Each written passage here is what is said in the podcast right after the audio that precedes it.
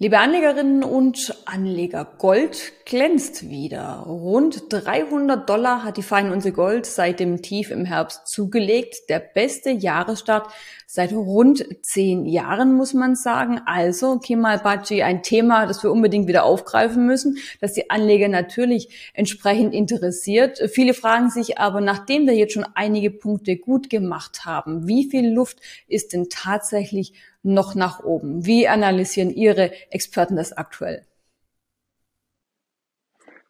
Guten Tag, Frau Frey. Ja, tatsächlich ein fulminanter äh, Lauf für, für Gold, um über 20 Prozent äh, zugelegt seit äh, November.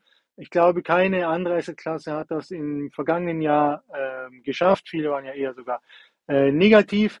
Für unsere Experten ist der Markt aber unterliegt der Markt einer Fehleinschätzung. Der Goldpreis dürfte aus unserer Sicht viel zu hoch liegen.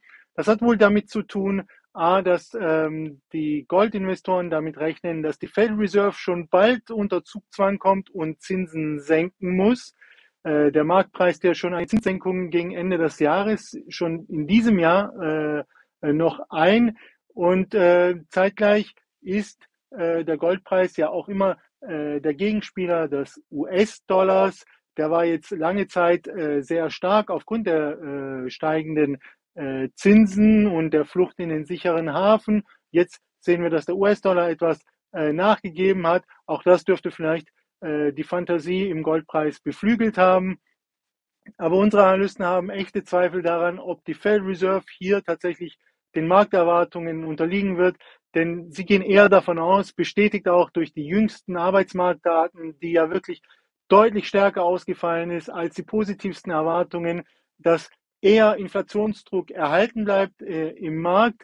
Äh, das werden jetzt wahrscheinlich auch die nächsten Inflationsdaten zeigen. Also, dass wir weiterhin mit dem, im Inflationsbekämpfungsmodus bleiben und die Federal Reserve tut ja alles daran, wirklich ähm, Überzeugungsarbeit zu leisten hier und, und die Zinsen äh, zunächst aggressiv gesenkt und, und jetzt äh, steht schon wieder äh, auf dem Plan, dass möglicherweise wieder äh, 50 Basispunkte Schritte möglich sind, weil der Inflationsdruck hoch ist und all das wäre Gift für den Goldpreis. Unsere Analysten glauben, dass das faire Niveau des Goldpreises irgendwo bei unter 1800 Dollar liegt. Das heißt, wir wieder ähm, hier zurückpendeln könnten auf das Niveau von, von November und damit ist der Goldpreis sehr anfällig für Rücksätze. Die Notenbanken also ganz klar im Fokus, zum einen aufgrund ihrer Zinspolitik, aber Staaten und Notenbanken treten ja auch als Käufer auf, ähm, spielen eine wichtige Rolle.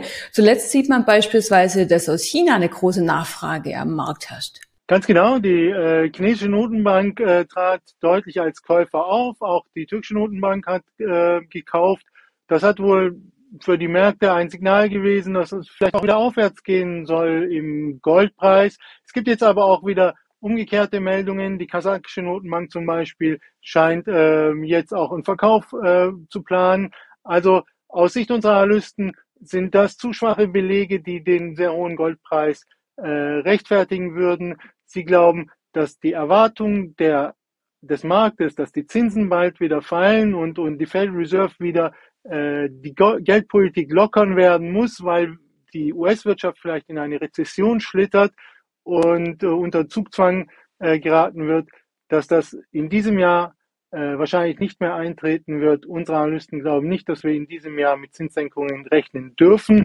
Im Gegenteil, sie erwarten sogar, dass die sogenannte Terminal Rate, die ja auch allmählich fällt, also der höchste äh, Punkt, auf den die Federal Reserve die Zinsen erhöhen soll, auf deutlich über äh, 5,25 Prozent äh, steigen dürfte. Sie halten es für wahrscheinlich, dass wir sogar da drüber kommen, während der Markt im Moment eben ein Niveau drunter preist, weil wir vermeintlich ein Inflationshoch bereits gesehen haben. Das mag sein, aber unsere Analysten glauben nicht, dass die Inflationsraten so stark äh, und so schnell zurückkommen, sondern erwarten eher das Gegenteil, dass sie wohl am Ende die Inflation doch hartnäckiger sein dürfte als. Also die erhofften Zinssenkungen, von denen der ein oder andere schon träumt, sind also doch noch in weiter Ferne. Was machen denn eigentlich die Privatanleger? Sind die auch so optimistisch, wie es viele in den letzten äh, Wochen waren, analog zum steigenden Goldpreis, oder ist da auch eine Skepsis zu erkennen? Ja, insgesamt äh, sind ja gerade die, die Trader, die viel ähm, Hebelzertifikate handeln, äh, eher auf der äh, skeptischen Seite in der Regel. Also Gold ist weiterhin sehr beliebt, äh, beliebter äh, Basiswert äh, am Zertifikatemarkt. Aber wir beobachten erhebliche Zweifel gerade bei den Aktien, dass die Aktienmärkte durchaus hochgelaufen sein könnten, sehen da auch wieder mehr Positionierung auf der Short-Seite. Und auch das würde unseren Analystenmeinungen entsprechen. Auch hier glauben wir, dass der Markt äh, zu optimistisch äh, die, die Werte einpreist, gerade den Technologiesektor, dass die Erholung doch zu schnell war in diesem Jahr und, und glauben eher, dass das äh, insbesondere Technologie, aber der Aktienmarkt insgesamt anfällig auch hier für äh, deutliche Rücksetzer sein dürfte. Silber wird von manchen immer so recht locker als der kleine Bruder des Goldes bezeichnet. Wenn man sich ähm, die Entwicklung angeschaut hat, äh, muss man sagen, auch eine kräftige Erholung seit dem Herbst, aber bei weitem nicht so stark wie der Goldpreis. Also Silber hinkt Gold etwas hinterher. Wie sind hier die Aussichten? Wie kann man das aktuell einschätzen? Ja, Silber ist ja der kleine Bruder des Goldpreises, deswegen ist immer eine hohe Korrelation zwischen diesen beiden Edelmetallen äh, zu erwarten. Zeitgleich spielt bei Silber aber auch eine industrielle Nachfrage mit eine Rolle. Äh, die ist vor allem ähm, wichtig für die Energiewende. Äh, gerade äh, bei den ganzen Solaranlagen fließt äh, Silber mit in die Produktion mit ein. Da hat der Markt ja auch auf, auf, das, so, auf die sogenannte China-Öffnung äh, gesetzt, dass China eben ihre strikte Covid-Politik, äh, Null-Covid-Politik lockert und, und, und wieder eröffnet und damit die Nachfrage äh, beschleunigen dürfte.